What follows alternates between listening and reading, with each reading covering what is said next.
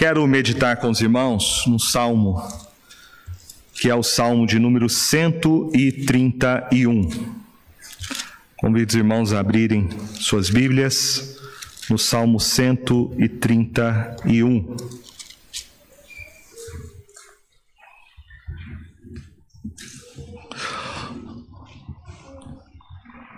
O título que eu quero trazer como reflexão nessa noite, baseado no Salmo 131.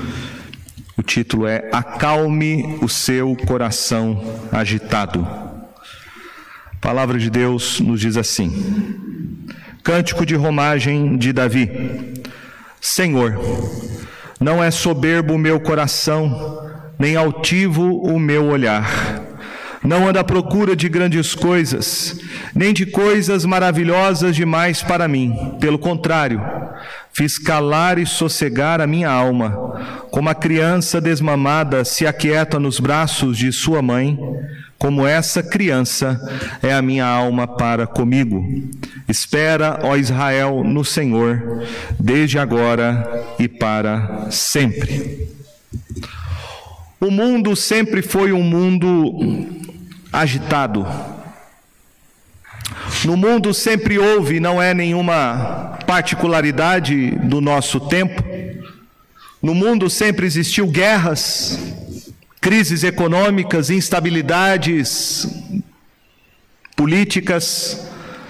E o que nós experimentamos hoje ao redor do mundo é aquilo que já foi vivido no passado e é aquilo que ainda vamos esperar no futuro.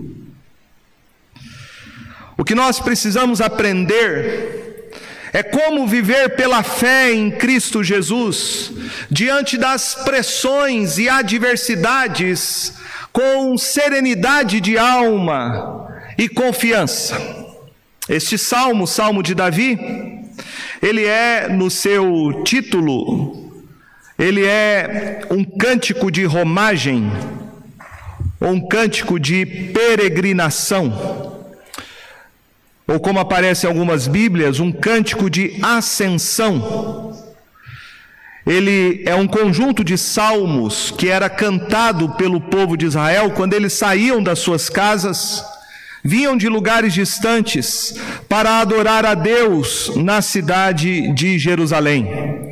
É uma coleção de salmos que começa no Salmo 120 e vai até o Salmo de número 134. Esses salmos, conhecido como salmo, salmos dos peregrinos, eles eram cantados pelo povo de Israel quando eles se dirigiam então das suas casas e cidades para Jerusalém com o fim de adorarem a Deus. Eram três festas judaicas em que o povo de Israel celebrava em Jerusalém: a festa da Páscoa, de Pentecostes e a festa dos tabernáculos. E como então esses peregrinos, saindo de suas casas, como eles deveriam, ao longo do caminho, se achegarem até Jerusalém, que era o templo, para adorar o Senhor? A mesma pergunta se faz nos dias que estamos vivendo como nós devemos nos achegar diante de Deus e como nós devemos viver diante da Sua face. O Salmo de número 131 ele nos oferece esta resposta simples e clara que podemos dividir de acordo, de acordo com a estrutura deste salmo, nesses três versículos que encontramos. O Salmo 31 nos ensina como viver a vida diante de Deus e das pressões que sobrevêm sobre a nossa alma. Ele nos ensina que devemos viver a vida com um coração humilde, com contentamento e com confiança. Ele é um dos salmos mais curtos que nós encontramos no livro de Salmos para se ler, mas é um dos salmos mais longos dos quais é necessário nós aprendermos. Ele fala da experiência particular de um homem, ele fala sobre a experiência do rei Davi, e como ele pôde aprender a viver pela fé nos dias de angústia que sobreveio sobre ele. Então, o primeiro ensino que o salmo nos traz sobre como acalmar o coração agitado é que nós aprendemos que devemos viver diante de Deus com um coração humilde. Davi começa dizendo: Senhor, não é soberbo o meu coração. Davi aqui faz uma confissão de fé, uma declaração. E ele começa tratando do seu coração. Ele fala do coração, porque segundo a Bíblia, o coração é o centro do que o homem é na sua natureza. O coração do homem é o centro de todas as coisas. Provérbios 4, 23 diz que do coração procedem as fontes da vida. E Jesus Cristo disse em Mateus capítulo 15, diante da acusação de que os seus discípulos não lavavam as mãos antes de comer e eram criticados pelos fariseus, porque havia uma conotação de purificação espiritual, Jesus vai dizer para eles: Não compreendeis que tudo que entra pela boca desce para o ventre e depois é lançado em lugar escuso? Mas o que sai da boca vem do coração. E é isso que contamina o homem. Porque do coração procedem maus desígnios, homicídios, adultérios, prostituição, furtos, falsos testemunhos, blasfêmias. São estas coisas que contaminam o homem. Mas o lavar, mas o comer sem lavar as mãos não o contamina. E Jesus diz mais no seu sermão do monte: Ele diz que onde está o nosso tesouro, aí está também o nosso coração. Então perceba que tudo vem do coração. O nosso problema não está fora de nós. O problema do homem sai do seu coração. Muitas vezes nós queremos justificar as nossas atitudes, a nossa preocupação, medo, ansiedade, a nossa falta de paciência. Nós queremos muitas vezes justificar as nossas atitudes e comportamentos colocando a culpa em alguém ou numa determinada situação. E a gente diz: Eu estou assim por causa dessa situação. Eu estou sentindo isso por causa do meu marido. Isso é por causa do meu filho. Isso é por causa do governo.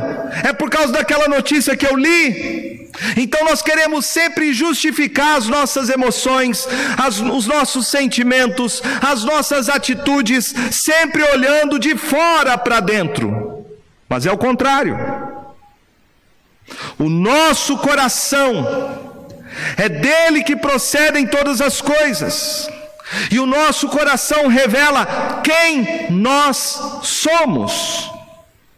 Ele revela diante das situações o que realmente nós somos e aquilo que realmente nós cremos.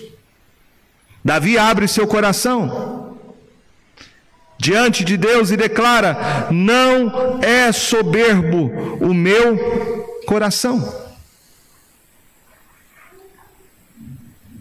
Davi está dizendo: Senhor, eu sei que tu conheces o meu coração.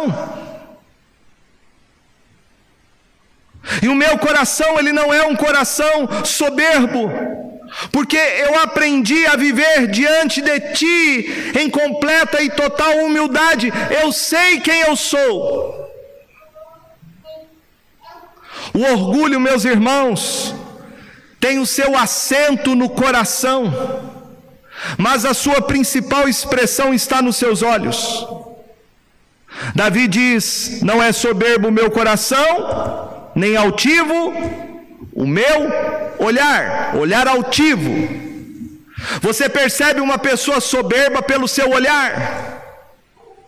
Os olhos são a janela da alma. E Davi aqui está reconhecendo que o grande maior inimigo dele era o seu próprio coração. O seu coração tinha uma inclinação que ele deveria guardar todos os dias, que era a inclinação da soberba, da autossuficiência, de uma vida independente de Deus e alienada dele. Davi reconhece que todos os dias ele precisava mortificar essas inclinações da sua carne para ele manter o seu espírito sempre em humildade. Quando Davi escreveu este salmo, Davi era rei de Israel. E aqui ele está confessando que, apesar da sua posição, ele mantinha o seu coração humilde diante de Deus, ele não tinha uma atitude de altivez. Então nós podemos aqui perceber uma relação entre aquilo que pode ser visto, que é um olhar altivo, com aquilo que está escondido, que é um coração soberbo. Um olhar altivo, ou qualquer outra indicação externa de altivez, procede sempre de um coração que é soberbo. Desta maneira, a soberba se revela através de um olhar ou no falar, que é a sintoma o sintoma de um coração soberbo. Em seguida, Davi diz: Não anda à procura de grandes coisas, nem de coisas maravilhosas demais para mim. Ele diz: Eu não ando. Aqui refere-se ao modo como Davi vivia. Uma vida de humildade uma vida de simplicidade. Aqui ele está descrevendo como ele vivia a sua vida. Eu não vivo inquieto atrás de grandes coisas, não ando à procura de grandes coisas. Grandes coisas aqui se refere àquilo que o coração humano deseja: riquezas, glórias, reconhecimento, grandes realizações, Grandes coisas refere-se àquilo que Davi não buscava para a sua vida, aquilo que Deus não chamou para fazer. E muitas vezes nós queremos aquilo que Deus não quer para a nossa vida. Davi não procurou ser ou ter o que Deus não havia determinado para a sua vida. Ele não tentava controlar a providência de Deus. Quando ele fala de coisas maravilhosas, significa aquilo que está além do nosso poder, ou aquilo que é difícil de nós compreendermos. Davi está dizendo: Eu não me envolvo em questões que eu não posso entender, eu reconheço as minhas limitações. Esse é o maior problema do homem, é ele achar que ele é alguma coisa. É ele sempre pensar: eu posso, eu faço, eu tenho, eu consigo, eu sou. Esse é o grande problema do homem. A sua percepção errada a respeito de si mesmo, das suas próprias limitações, das suas próprias fraquezas. Davi reconhece aqui claramente quem ele não era. E é isso que eu e você precisamos entender: que nós somos fracos, nós somos limitados. Nós somos totalmente dependentes da providência de Deus. Davi fala aqui claramente que ele não procurava por coisas que estavam além dele, nem tampouco ele procurava se colocar no lugar que pertence somente a Deus. A sua vida era uma vida de temor ao Senhor, e ele sabia que ele vivia para a glória de Deus, não para a sua própria glória. E este é o problema do homem.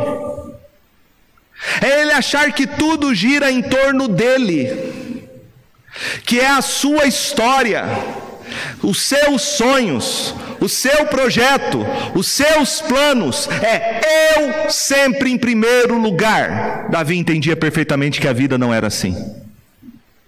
Não era sobre ele, não era sobre as suas realizações, não era sobre os seus planos, mas era aquilo que Deus queria para a vida dele, e ele entendia que ele tinha que viver debaixo da providência de Deus. Ele sabia que ele não tinha o um controle de todas as coisas. Nem eu e nem você temos. Por isso ele tinha um coração humilde, porque ele sabia muito bem quem ele era, porque ele conhecia Deus. E essa é a única maneira de você realmente saber quem você é. É quando você conhece a Deus. É quando você realmente conhece quem é Jesus Cristo que Ele é o Senhor da glória, que você vai reconhecer realmente quem você é. Você vai entender as suas limitações e fraquezas e vai entender que a vida não diz respeito a você, mas aquilo que Deus tem como providência e propósito para a sua vida. Davi aqui nos ensina a viver, meus irmãos, uma das virtudes mais sublimes da vida cristã, que é a humildade humildade. Jesus disse em Mateus capítulo 5, verso 3: Bem-aventurados humildes de espírito, porque deles é o reino dos céus. Tiago capítulo 4, verso 6 diz: Antes ele dá maior graça pelo que diz. Deus resiste aos soberbos, mas dá graça aos humildes. 1 Pedro diz: Humilhai-vos, portanto, sobre a poderosa mão de Deus, para que ele em tempo oportuno vos exalte, lançando sobre ele toda a vossa ansiedade, porque ele tem cuidado de vós. Humildade é algo absolutamente necessário. Ser humilde aqui não é alguém desprovido de posses, não é esse o sentido bíblico. Ser humilde é alguém que reconhece quem realmente você é. Ser humilde é reconhecer as suas fraquezas e limitações. Ser humilde é reconhecer a sua pobreza e miséria espiritual. Ser humilde é você entender que você não é aceito por Deus por causa dos seus méritos e virtudes, pelas suas posses ou posições que você ocupa, pela sua performance espiritual ou grandeza. Você é aceito por Deus somente por causa de Cristo Jesus. Não há mérito humano, não há obra humana, não há nada que eu e você possamos fazer para salvar a nós mesmos. Isso significa ser humilde. É você realmente entender que você é um falido espiritualmente falando um pobre espiritualmente falando, um miserável espiritualmente falando. E quando nós reconhecemos que nada somos e nada temos, que nós somos amados por Deus apesar de sermos quem nós somos, de que Ele enviou Cristo Jesus para ser o nosso Salvador, então nós experimentamos realmente a Sua graça e riqueza. Como diz Paulo, Cristo Jesus, que era rico, se fez pobre, para que nós que éramos pobres nos tornássemos ricos. Um discípulo de Cristo, uma pessoa que realmente conhece a Deus, é uma pessoa humilde. É um homem que realmente sabe quem Deus é e não se gloria nas suas realizações, em suas posses, não é uma pessoa vaidosa que vive para demonstrar para as pessoas as suas conquistas, os seus títulos para impressionar os outros. Não. Alguém que realmente conhece a Deus sabe que Ele não é o centro, ele sabe que Cristo é o centro, ele sabe que tudo é pela graça, nada é pelos seus méritos. Ele é humilde porque ele sabe que Deus é misericordioso e que sem a misericórdia de Deus nós seríamos consumidos pela sua ira. Então, este salmo me ensina qual é o cuidado que nós devemos ter. Nós devemos tomar muito cuidado com o nosso coração. O coração do homem é uma fábrica de ídolos. Nós sabemos que existe um grande perigo de termos então um coração soberbo. E um coração soberbo é um coração inquieto. Uma pessoa soberba é uma pessoa que nunca está satisfeita com as coisas que tem. Uma pessoa soberba é uma pessoa que está sempre sentindo um vazio na sua alma. É uma pessoa que está cheio de planos, de pensamentos grandes e exaltados. É uma pessoa que pensa de uma forma distorcida sobre si mesmo, ela olha para os outros e olha com um olhar altivo, é alguém que acha que tudo gira em torno da sua vontade, ele se acha o rei de todas as coisas. Para uma pessoa soberba, Deus é um serviçal. Para uma pessoa soberba, Deus é uma espécie de garçom, é um gênio da lâmpada, é alguém que tem que atender rapidamente e fazer a sua vontade. Portanto, tome cuidado com a soberba espiritual. Soberba espiritual. O coração soberbo não aceita a soberania de Deus. Um coração soberbo não aceita os planos de Deus. Um coração soberbo não aceita a providência de Deus, porque no final das contas, uma pessoa soberba quer ter o controle sempre de todas as coisas que acontecem em sua vida. Uma pessoa soberba, quando acontece alguma coisa que a contraria, quando acontece algo que vai contra suas expectativas, ela diz assim: Eu não aceito isso. Eu não mereço isso. Deus está sendo injusto. Ele abençoou Fulano, mas não me abençoou. Eu não entendo o que Deus está fazendo comigo, porque eu estou sofrendo desse jeito. Eu não mereço. Assim uma pessoa soberba. Mas o coração humilde a pessoa que cultiva essa humildade é aquele que agradece a Deus. Agradece a Deus por estar onde Deus te colocou. Agradece a Deus por ter recebido aquilo que Ele te deu por graça. É uma pessoa que tem um coração grato, que não reclama, que não murmura da providência divina. O coração humilde aceita o que Deus planejou. Um coração humilde não busca entender coisas que Deus, em sua soberania e sabedoria, resolveu ocultar ao nosso entendimento. Porque um coração humilde entende que há limitações, que só Deus é Deus e é a fonte de todo saber e entendimento. Quando nós tentamos ultrapassar esses limites, então nós queremos ocupar um lugar que não nos pertence, que é o lugar de Deus. Nós queremos estar no trono, mas o Senhor está no trono, é Ele quem reina, não somos nós. Podemos pensar aqui no próprio Davi, que escreveu o Salmo 131.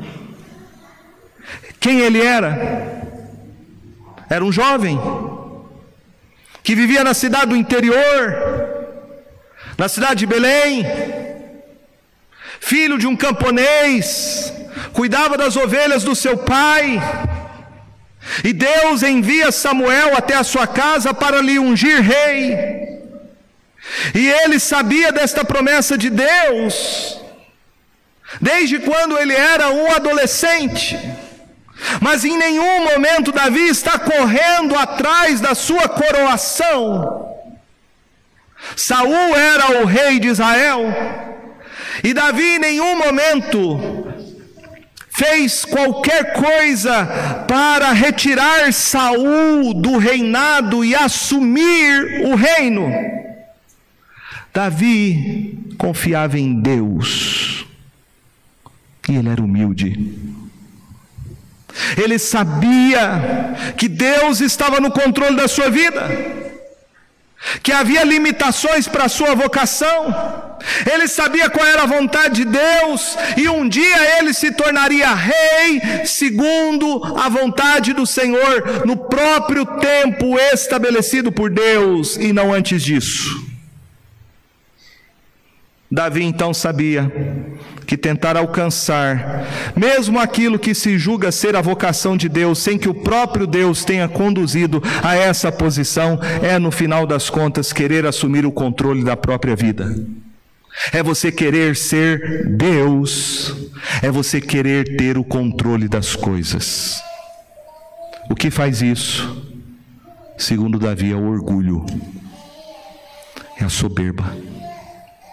É a soberba que faz isso. É o orgulho que muitas vezes quer nos fazer ultrapassar os limites da nossa própria vocação. É o orgulho que nos faz muitas vezes querer saber o que Deus não nos permite saber. É um coração orgulhoso que está sempre descontente com a providência divina e nunca está satisfeito. Por isso eu pergunto para você nessa noite: como é que está o seu coração? Como é que está o seu coração? Eu quero dizer para você que só Jesus Cristo pode mudar o seu coração. Só Ele pode tirar o seu coração de pedra e dar a você um coração de carne. Somente Jesus Cristo, pelo Espírito Santo, é que pode mudar a sua vida, mudar o seu coração. Tirar do seu coração essa soberba, essa pretensão sua, essa arrogância, esse sentimento de autossuficiência e fazer você entender que você não é nada e que você precisa somente se submeter em humildade e dependência, andar diante de Deus em humildade, satisfazer-se na vontade de Deus e nos seus planos para a sua vida.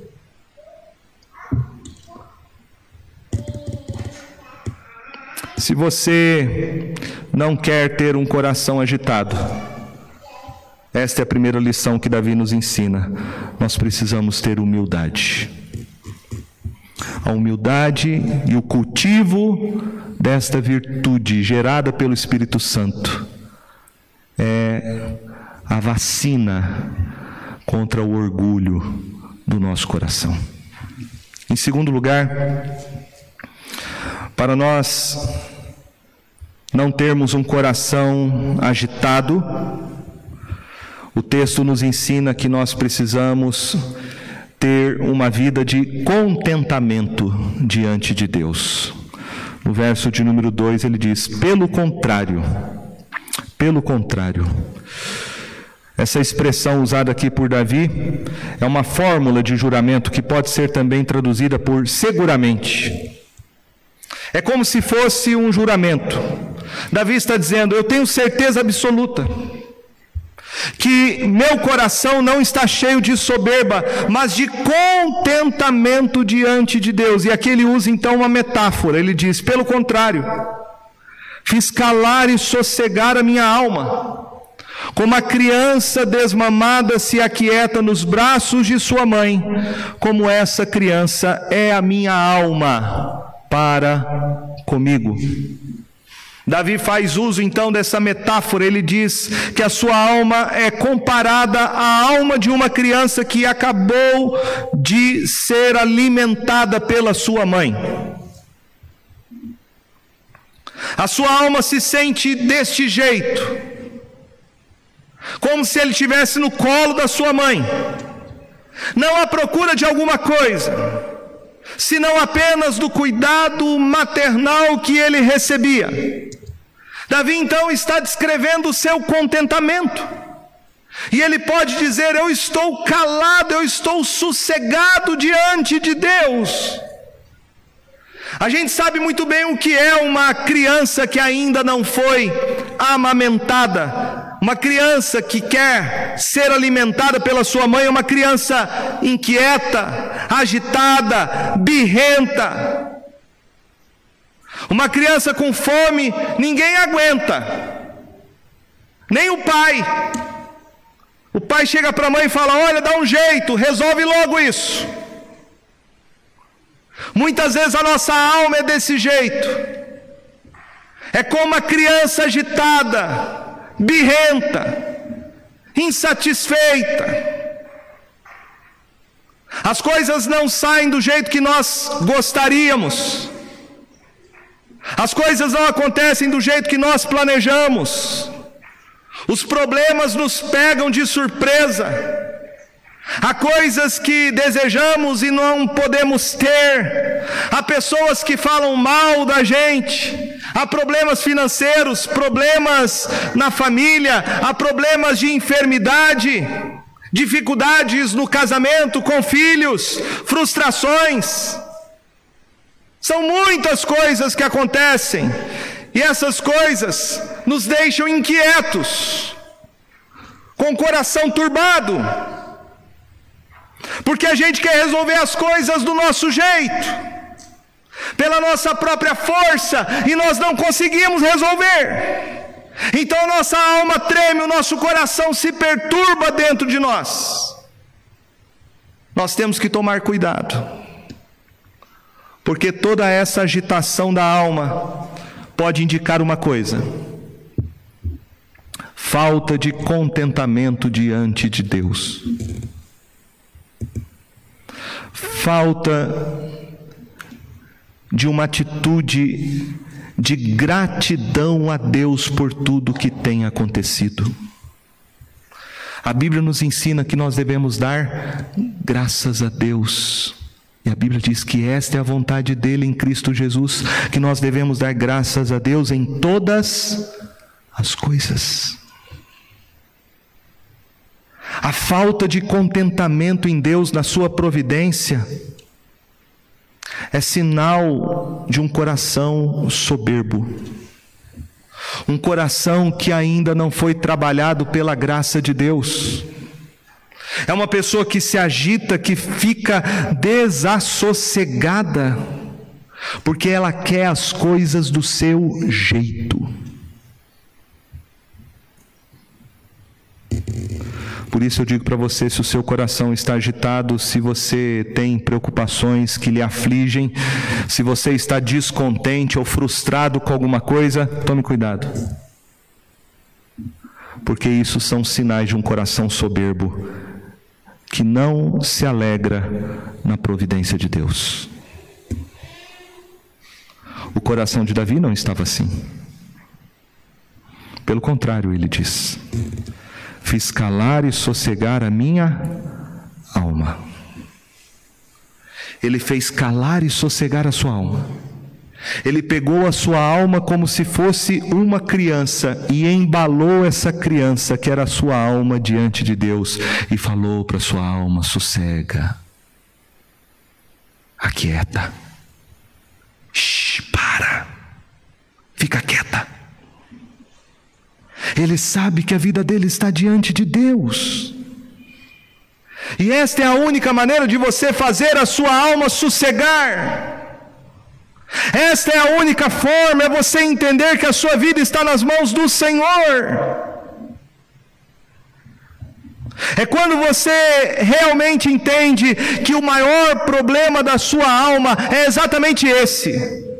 Que você precisa ter sua alegria e contentamento em Deus e não nas situações que você pode fazer a sua alma sossegar. Quando você entende que você foi criado por Deus e é em Deus somente que você vai ter plena e total satisfação para a sua alma, é que você pode fazer a sua alma sossegar. O apóstolo Paulo aprendeu isso e ele escreve a sua carta aos Filipenses. Ele estava preso. Quando ele escreveu a carta aos Filipenses, ele diz no capítulo 4, verso 10: Alegrei-me sobremaneira no Senhor porque agora uma vez mais renovaste a meu favor o vosso cuidado, o qual também já tinhais antes, mas vos faltava oportunidade. Digo isso, não por causa da pobreza, porque aprendi a viver contente em toda e qualquer situação. Tanto sei estar humilhado como também ser honrado. De tudo, em todas as circunstâncias, já tenho experiência, tanto de fartura como de fome, assim de abundância como de escassez. Tudo posso naquele que me fortalece. Aqui está o segredo para uma vida de contentamento: satisfação em Cristo Jesus em toda e qualquer situação. Você estar contente na providência divina. Porque você sabe que Cristo Jesus está com você e Ele é a sua alegria. Não importa o que aconteça, a sua alma pode ser esta alma de uma criança desmamada, quando você se aquieta nos braços da providência divina que está em Cristo Jesus. É somente nele que a nossa alma encontra contentamento. É isso que diz Abacuque, pregando num tempo de adversidade, de juízo de Deus. E ele disse em Abacuque 3, verso 17: Ainda que a figueira não floresça, nem haja fruto na vide, o produto da oliveira minta, e os campos não produzam mantimento, as ovelhas sejam arrebatadas do aprisco, e nos currais não haja gado, todavia eu me alegro no Senhor, exulto no Deus da minha salvação. Eu pergunto para você nessa noite: se você perder as suas coisas, você estará alegre e feliz? Se Deus resolver levar teu filho, você vai estar feliz? Se Deus levar a tua esposa, você vai estar feliz? Se Deus levar os seus bens materiais, você vai estar feliz? Essa é a pergunta que você deve fazer a você mesmo. Onde está o seu contentamento? Onde está? Em quem você realmente deposita a sua confiança? Jó, todos sabemos a sua história. Jó, ele agradeceu a Deus quando ele perdeu tudo.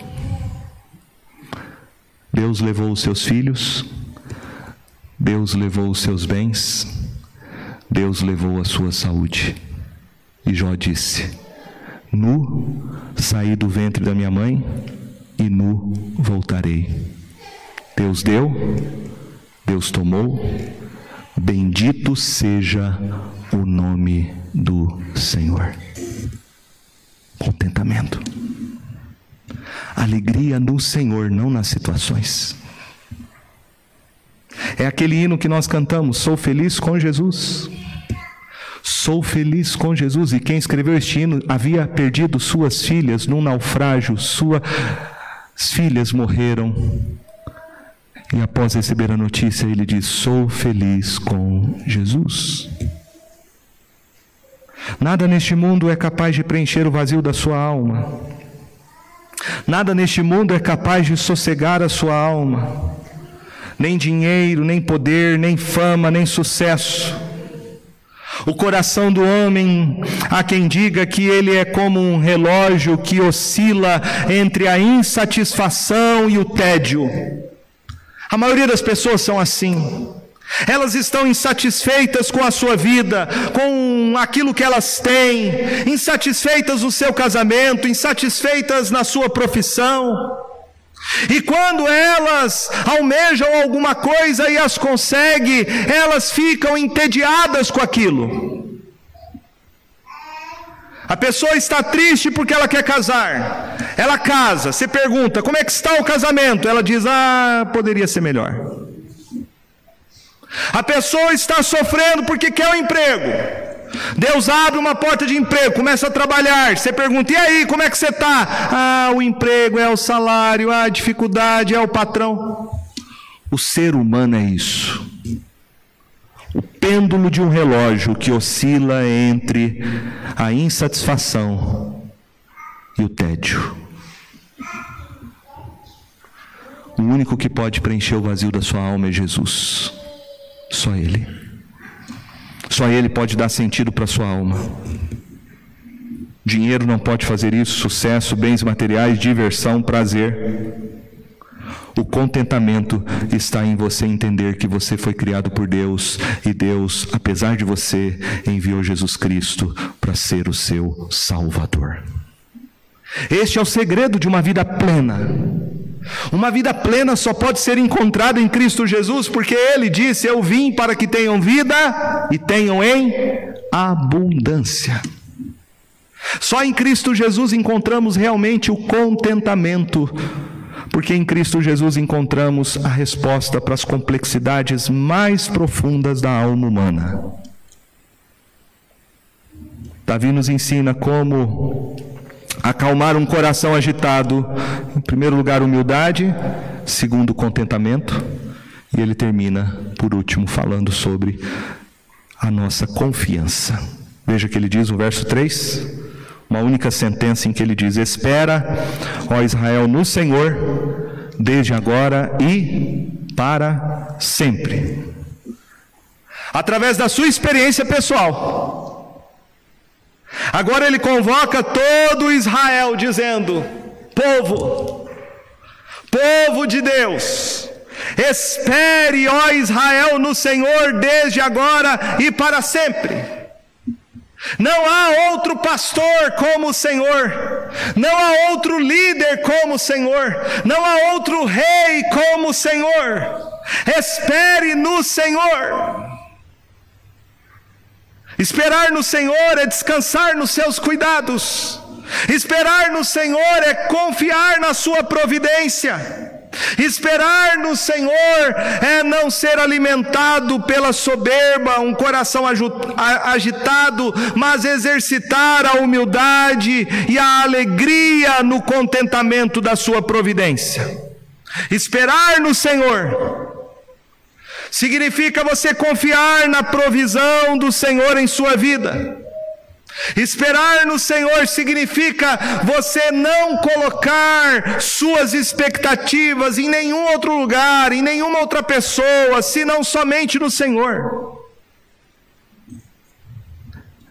A questão do sofrimento humano, em boa parte, está relacionado com as suas expectativas. E nós muitas vezes temos expectativas que são inadequadas. Ou muitas vezes nós somos otimistas demais ou pessimistas demais. E a Bíblia me ensina que eu não devo ser nem otimista demais, nem pessimista demais, eu devo ser realista. Por isso, onde você está colocando a sua confiança? Se você colocar a sua confiança em homens, em pessoas, você vai se frustrar. Porque a Bíblia diz: Maldito é o homem que confia no homem. Se você confiar no dinheiro, você se torna escravo do dinheiro. E o dinheiro se transforma em teu Deus e Senhor. Então aprenda como Davi. Aprenda a colocar suas expectativas somente no Senhor. Colocar nossas expectativas no Senhor é confiar no seu cuidado. Confiar de que Ele é soberano e tem um plano para a nossa vida. Colocar nossa expectativa e esperar somente no Senhor significa entender que nós não temos o controle, não estamos no controle. Colocar nossa expectativa somente no Senhor é entender que pela fé, Cristo Jesus é o Senhor da igreja e Ele governa a nossa vida, segundo a Sua própria vontade soberana. Veja que Davi fala: Espero a Israel no Senhor desde agora e para sempre. Eu preciso de fé o tempo inteiro. Eu preciso de fé agora, fé amanhã, até entrar na eternidade, quando eu não precisarei mais de fé. Porque hoje eu enxergo parcialmente, mas na glória eu verei a Cristo Jesus. A Bíblia diz que Jesus é o autor e consumador da nossa fé. Então eu preciso de Cristo todos os dias da minha vida. Eu preciso de Cristo a cada momento. Eu preciso de Cristo aqui, agora, amanhã, e quando eu entrar na eternidade, eu verei a Cristo. Então, qual é a sua expectativa? Você espera em quem? A sua esperança está no Senhor? A Bíblia diz que se você colocar a sua esperança somente no Senhor, você será fortalecido dia após dia a exercer a sua confiança nele e no seu cuidado.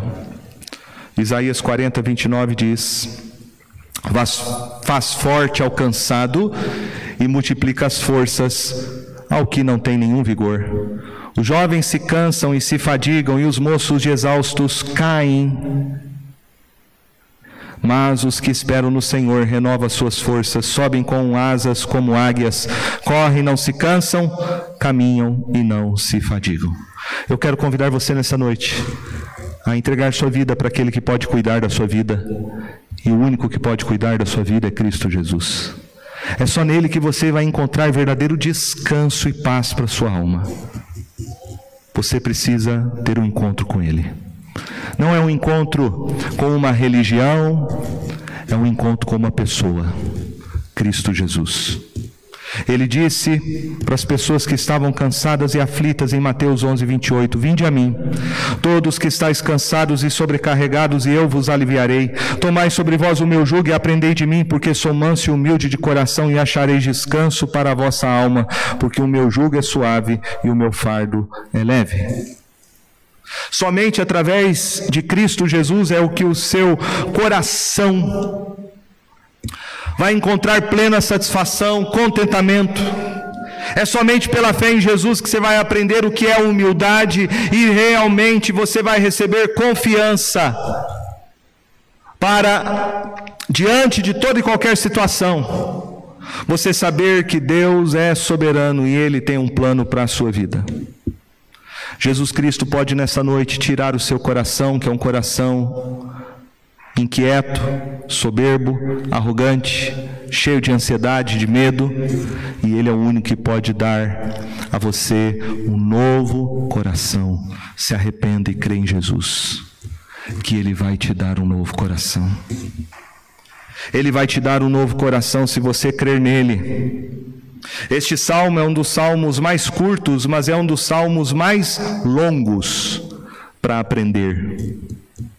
E eu quero convidar você nessa noite a embalar a sua alma como se fosse uma criança, a falar para a sua alma. E muitas vezes nós precisamos pregar para nós mesmos, não é para os outros. Pregar para nós mesmos. Fale para sua alma nessa noite, confie em Cristo, sossegue. Confie em Cristo e descanse. Confie em Cristo e seja feliz. Confie em Cristo e espere. Confie somente em Cristo. É somente Ele que pode nos ensinar a humildade, o contentamento e uma vida de confiança nos seus cuidados. Que o nosso coração se aquiete na Sua presença. Amém?